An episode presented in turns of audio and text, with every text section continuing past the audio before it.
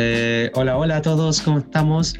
Nuevamente, después de mucho tiempo hay que decirlo, y en un nuevo formato, ahora por eh, teletrabajo, no, eh, por Zoom, estamos acá conectados con Sebastián Saavedra una vez más. ¿Cómo estamos, Seba? Bien, bien, ¿y tú, Camilo? bien, como siempre, muy bien, muy bien. Desde el teletrabajo, Vertera. ¿Podría comentar dónde estáis un poco? ¿En qué...? Ah, claro. Eh, bueno, como podrán haber escuchado, por lo general siempre tiro para abajo a Linares. Y aquí me encuentro, en Linares. no, una gran ciudad de mi familia y todo eso, disfrutando de una cuarentena piola en el campo. Yo estoy aquí en la capital. ¿No estás en cuarentena tú? O sea, no estás oficialmente en cuarentena, ¿cierto, Camilo? No está Linares. No, legalmente no estoy en cuarentena. Solo un toque de queda. Ya, muy bien. Así que eh, nada, disfrutando acá un poco de salir hasta las 10 de la noche. Camilo, cuéntanos de qué vamos a hablar hoy día particularmente. Hoy día eh, trajimos como tema la precarización laboral, un concepto que viene discutiéndose hace mucho tiempo, es un problema muy antiguo, pero que hoy día resurge eh, con las nuevas formas de precarización.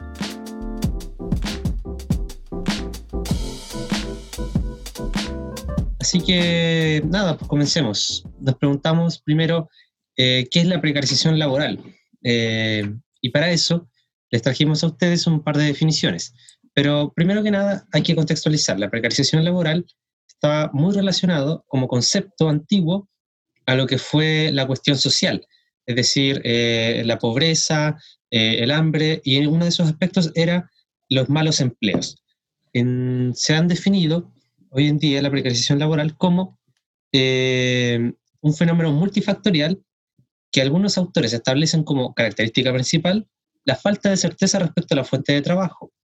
A eso se le suma la inseguridad, que puede ser la falta de eh, previsión, eh, favorecida por la expansión de contratos atípicos. Como sea, el fenómeno ha sido estudiado con muchas otras aristas, con cinco variables sencillamente que componen la precariedad. Estaríamos hablando de la inestabilidad, la inseguridad, la insuficiencia, eh, las condiciones de trabajo y la cronopropiedad. Eh, cada uno de estos conceptos eh, iría definiendo como tal la precarización en tiempos actuales. Hablemos un, poco, hablemos un poco de cada concepto como para ejemplificarlo. Por ejemplo, la inestabilidad. ¿Qué se refiere exactamente con la inestabilidad? Obviamente se entiende un poco, pero que un ejemplo como de un empleo inestable. claro. Los empleos inestables están asociados a los contratos, eh, o más bien a los no contratos, contratos de, contratos de tiempo establecido, es decir, de cierto trabajo de eh, tal fecha a tal fecha, con un fin, o trabajos sin contrato que pueden terminar de cualquier momento a otro. Por lo tanto, estaríamos hablando que eh, una persona a contrata, por ejemplo, en el Estado, el Estado tiene la capacidad de despedir a las personas a contrata a fin de año eh, sin derecho ni apelación a nada. Entonces, estaríamos hablando de que es una inseguridad o una inestabilidad eh, para el trabajador. También está el caso de los jornales, por ejemplo, en, la, en las obras de construcción. Exacto. Eh, las personas que trabajan en, en, la agricultura, muchas de esas personas también no tienen un trabajo estable porque pueden, se puede, o sea, llega la temporada donde no hay mucha, mucha vegetación y se acaba como el trabajo. Sí, pues. aquí en la zona se ve mucho así eh, la extracción de berries, que dura todo el verano, mucha gente trabajando todo el verano, pero se sabe que al final del verano se termina ese trabajo y la gente queda toda desempleada. ¿Y la inseguridad, Camilo? ¿A qué se refiere la inseguridad igual? La inseguridad como término acá se define sencillamente como la falta de cobertura de salud y previsión social. Trabajadores que por su tipo de contrato no están cotizando en su AFP y no tienen eh, eh, cobertura de salud.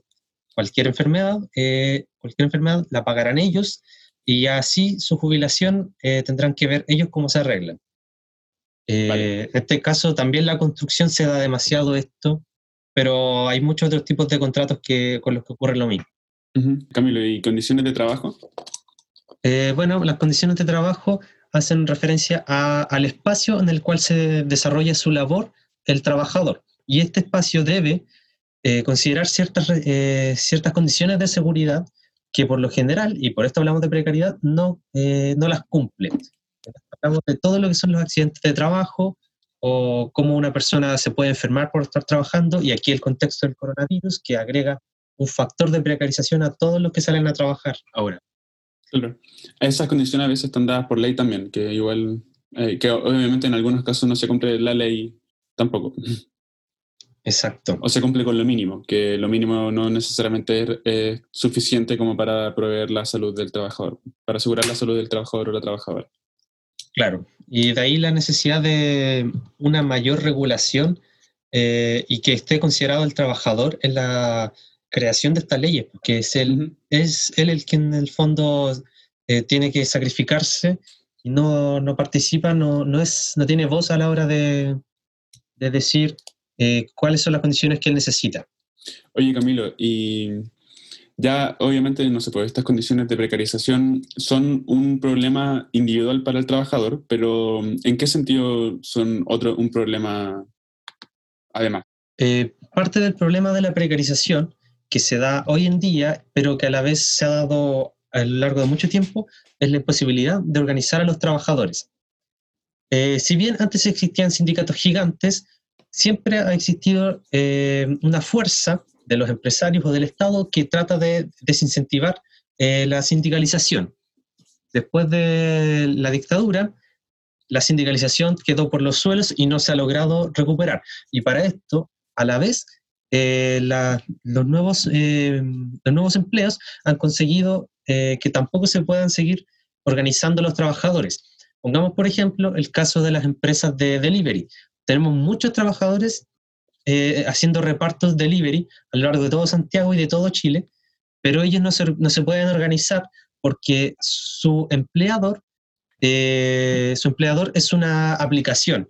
No pueden negociar con él, no pueden negociar mejores tarifas, no pueden... Claro, o sea, en, en, este caso como que su empleador, entre comillas, no es un empleador, pues es simplemente como un nexo entre, entre el uso de una aplicación solamente y la persona que está proveyendo un servicio a una persona también. Exacto. Entonces, eh, esto hace que negociar con ellos sea... Eh, imposible. Simplemente tiene que ser, es imposible o una cuestión demasiado grande, pero muy poco probable porque incluso Chile es un país pequeño. Por otro lado, tenemos lo que es eh, el subcontrato en el Estado. es decir, el Estado subcontrata a trabajadores eh, y bajo esta modalidad, ellos no pertenecen a las instituciones del Estado. Es decir, un trabajador del aseo de la Contraloría no trabaja en la, para la Contraloría, sino que trabaja para otra empresa y esta empresa le impone sus condiciones laborales, eh, a lo cual el Estado uno no puede hacer nada. Esto lo vemos demasiado en las universidades.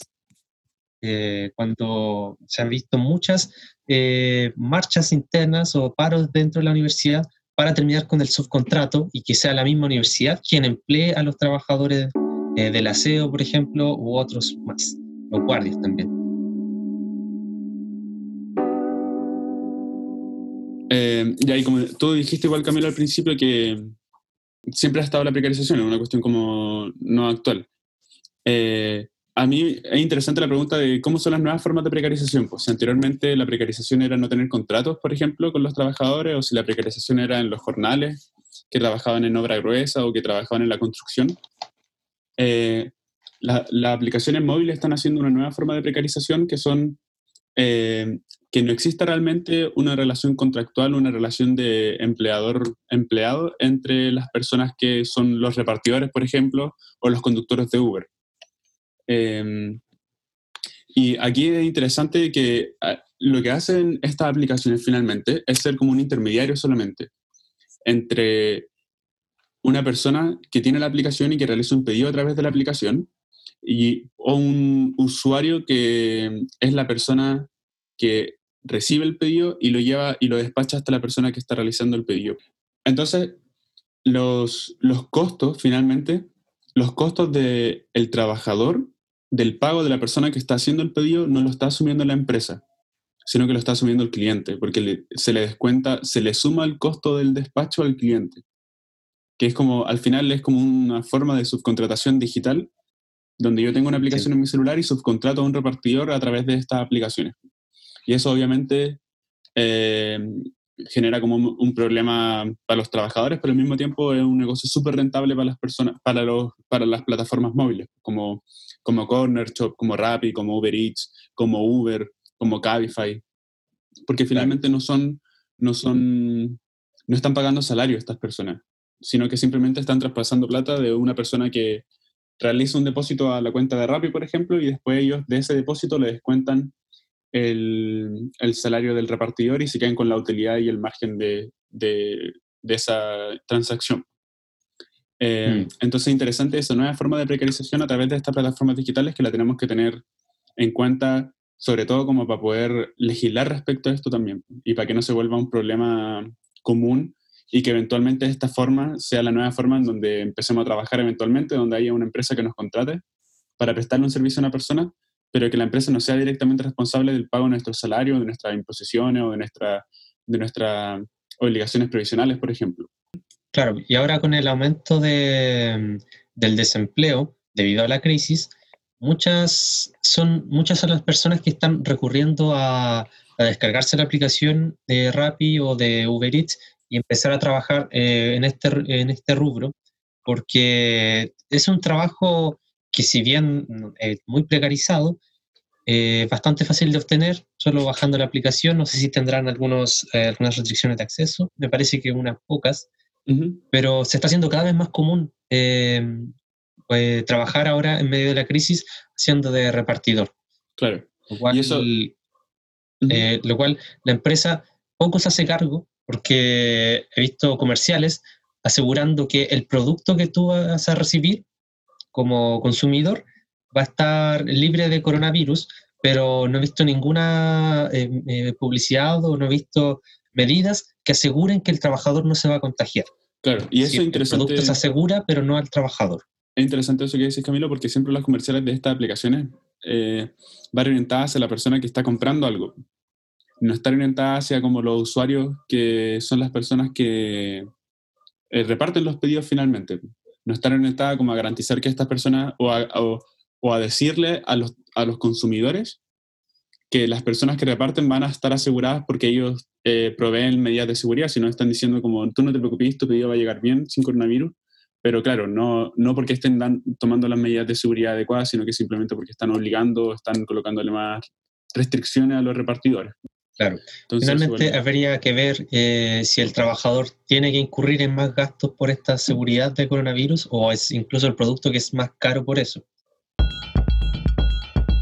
Eh, eso, ahí me dejáis el pase gol, Camilo, para mencionar la precarización en la cuarentena. Como tú decís, estas aplicaciones con todos los despidos que han habido por esta crisis económica que se avecina con, con, con las cuarentenas y con los cierres de los países, eh, está favoreciendo que estas nuevas instancias de precarización que comentamos recién eh, sean más prevalentes y que sean más problemáticas también.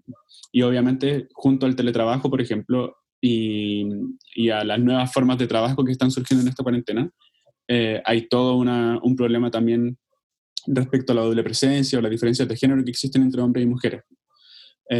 y de eso me gustaría como hablar decir un par de cositas. Por ejemplo, hay una estimación de que entre 305 millones de empleos se van a perder en, este, en estos meses que se avecinan. Eh, y ya 130 millones de empleos se han perdido en estos primeros meses del coronavirus. Esto en el mundo. Esos son empleos formales, no son empleos, eh, no están hablando de los empleos informales. El mercado informal, ya que obviamente no, no, es, no, es, no es el mismo, no son las mismas cifras, 1.600 millones de trabajadores van a ser afectados por estas medidas de la cuarentena. Y bueno, eso representa un 76%, 75%, considerando que son 2.000 millones de trabajadores informales en el mundo. ¿ya? Y un dato interesante es que América Latina y África son los continentes que más van a sufrir la pérdida de empleo y los continentes que más van a sentir las repercusiones de, del coronavirus en términos de empleo. Y eso particularmente porque siempre hemos sido los países que están, que, bueno, que ah, primero tenemos economías que son principalmente exportadoras de materias primas, entonces obviamente eso pone a nuestra economía en una situación como más delicada que los países como Estados Unidos o los países europeos, eh, que obviamente su economía se basa más en una cuestión de servicio y tienen una economía, una, un nivel, niveles de exportación que son mucho menores a los que tenemos acá en Chile. Eh, y obviamente también incluyendo, incluyendo estos, estos 300 millones de empleo más los 130 millones de empleo, eh, también los trabajadores informales van a sufrir fuerte impacto en, en, una disminución en los ingresos. Se estima que en un 60% y que los más afectados van a ser África de nuevo y América Latina, eh, donde se estima que un 80% de reducción de los trabajadores informales van a, va, a afectar como al empleo y a los salarios. Em, eso significa obviamente que va a existir un incremento de la pobreza, que se estima que va a ser como un 34%, y obviamente eso representa un problema que va a profundizar la ya existente desigualdad de ingresos en América Latina y en África particularmente. En todo el mundo, pero en estos países más. Eh, bueno, y con respecto eh, a lo que va a seguir ocurriendo ahora más con los trabajadores que se van a mantener en sus puestos de trabajo, eh, quisiera sacar a colación a un chiquillo, me cae más menos bien, un escritor pequeño, se llama Karl Marx, ustedes lo conocerán, un gran sociólogo, planteaba la, planteaba la existencia de un ejército industrial de reserva. Bueno, lo que, lo que concluye Marx de esto es una cosa, a mayor desempleo, la precariedad del trabajo aumenta. ¿Por qué? Porque los trabajadores que ya están empleados están dispuestos a vender su fuerza de trabajo a un menor precio, porque hay mucha competencia, hay mucha oferta de, eh, trabajadores. Y eso, eso, eso habla justamente de cómo las crisis, estas crisis donde hay harto desempleo, por ejemplo en Estados Unidos ya la cifra va en 33 millones y medio más o menos de desempleados que están en, en la economía, que eso es como una masa amplia de desempleados. Eh, eso habla de siempre cómo el mercado laboral lamentablemente se regula hacia una disminución de, los salarios cuando pasa esto. Otra cuestión importante, Camilo, es eh, las diferencias de género. Ya las personas que no han perdido el empleo están teletrabajando por, las medidas de cuarentena y las medidas de resguardo de, la distancia social. Eh, y eso presenta otro problema, que es que en el hogar obviamente se reproducen las desigualdades de género que existen en la sociedad y eso quiere decir que eh, particularmente las labores de cuidado están siendo diferenciadas y están siendo desigualmente distribuidas entre hombres y mujeres. Por ejemplo, la encuesta nacional del uso del tiempo hace, hace poquito tiempo em, dijo que las mujeres realizaban dos veces o sea, las mujeres gastaban eh, el doble de tiempo en la realización de quehaceres domésticos versus que los hombres, que eran 6,6 horas versus 3,2 horas del hombre. Eh, lo otro, las mujeres, eh, considerando la carga total, la carga global de trabajo, las mujeres trabajan 12 horas al día entre la generación de ingresos y la satisfacción de necesidades no materiales de los integrantes del hogar. Esto incluye como el, el cuidado de menores, el cuidado de adultos mayores o la limpieza del hogar, el cuidado del hogar en general. Eh, mientras que los hombres solamente destinan 10 horas diarias en, en el trabajo y en, la, en, las necesidades de los integrantes del hogar y del hogar. Entonces, obviamente, esto habla de una fuerte eh, falencia en las políticas de corresponsabilidad laboral que ahora en periodo de cuarentena, donde los niños están en la casa porque no están teniendo clase, se profundizan fuertemente. Y esto obviamente considerando los riesgos psicosociales que la doble presencia es una de las dimensiones que está diferenciada por género y tiene fuertes diferencias por género, eh, las mujeres van a probablemente salir de esta cuarentena con mayores niveles de estrés, van a salir con, con, con mayores impactos en, en, la salud que los hombres, justamente por esta desigual distribución de las tareas del hogar. Em, sí. Claro, están más desprotegidas respecto a eso. En, respecto al trabajo en el hogar, no tanto así los hombres. Entonces, obviamente, la mujer, si ya cumplía una doble, una doble jornada en el trabajo y en el hogar, ahora está cumpliendo esa jornada en un día entero. Entonces, no hay una diferenciación tan clara entre salgo del trabajo y llego al hogar, sino que el hogar es tu trabajo y al mismo tiempo el trabajo es tu hogar. Realmente ese es un problema eh, que existe entre las parejas y todas las familias, eh, o pareciera ser así, y que es muy difícil de regular ahora en tiempos de cuarentena. O sea, eh, pareciera que es una cuestión muy familiar. Claro, la división sexual del trabajo ahí, eh, claro, está presente en todos los hogares nomás. Mm. Em, bueno, y asimismo, eh, estas diferencias se suman eh, la precarización de los trabajadores de las culturas, que eh, el GAM, por ejemplo, si bien todos los trabajadores de las culturas ya estaban relativamente precarizados por los tipos de contratos que se establecen en, esta, en este sector, con esta pandemia y con, con la prohibición de la reunión de más de 50 personas, obviamente están sufriendo están sufriendo las consecuencias de los trabajadores de la, de la cultura también. Eh, mm. El GAM anuncia pérdidas entre 300 y 400 millones de pesos, por ejemplo, para este año, que obviamente representan un, un alto, un alto costo eh, para el GAM, que ha sido como ya desde la revolución un, un emblema también de, del movimiento social también. Y apoyo igual. Exacto. Eh, claro, era, era el museo el museo de, de, la revuelta social, del estallido social, hasta que lo pintaron. Pero se volverá a pintar. Se volverá a pintar, siempre que sea necesario. Oye, Camilo, y por último yo te quería dejar como con un cuestionamiento, que es que en, esta, en, esta, en este teletrabajo y en esta cuarentena, lamentablemente la primera línea también que está en los centros de salud y ese tipo de cosas, hay una primera línea que está oculta, que son los trabajadores de los supermercados, los trabajadores de, de los bancos, por ejemplo, los trabajadores de las plataformas online de las que ya hablamos, como Corner Shop, como Uber Eats, como Rappi, como, como no sé, eh, todas estas plataformas de venta, las personas que reparten productos y servicios también. Em, todas estas personas siguen trabajando ¿ya? y no tienen tanto glamour como las personas que trabajan en el área de la salud. Y obviamente las personas que tienen el privilegio de quedarse en casa en cuarentena y hacer teletrabajo y pedir al supermercado y no tener que salir, eh, pueden tener ese resguardo y pueden tener esa capacidad eh, de hacer eso, de quedarse en sus casas, versus las personas que tienen que tener contacto directo con espacios públicos, con personas, en supermercados, en locales comerciales o en restaurantes, y tienen que tener contacto además con los clientes cuando llegan y le entregan los productos en su casa. Eh, entonces, obviamente, estos trabajadores no, obviamente están precarizados, eh, tienen no tienen una regulación de salario, no tienen una regulación de las, de las obligaciones previsionales con, con, estas compañías. Y además de esto, en este contexto de COVID, son las personas que están siendo más, que están teniendo más riesgo porque están teniendo contacto con más personas. Entonces el distanciamiento social es bien contraria a, a estas funciones de las personas que están trabajando en esta primera línea oculta.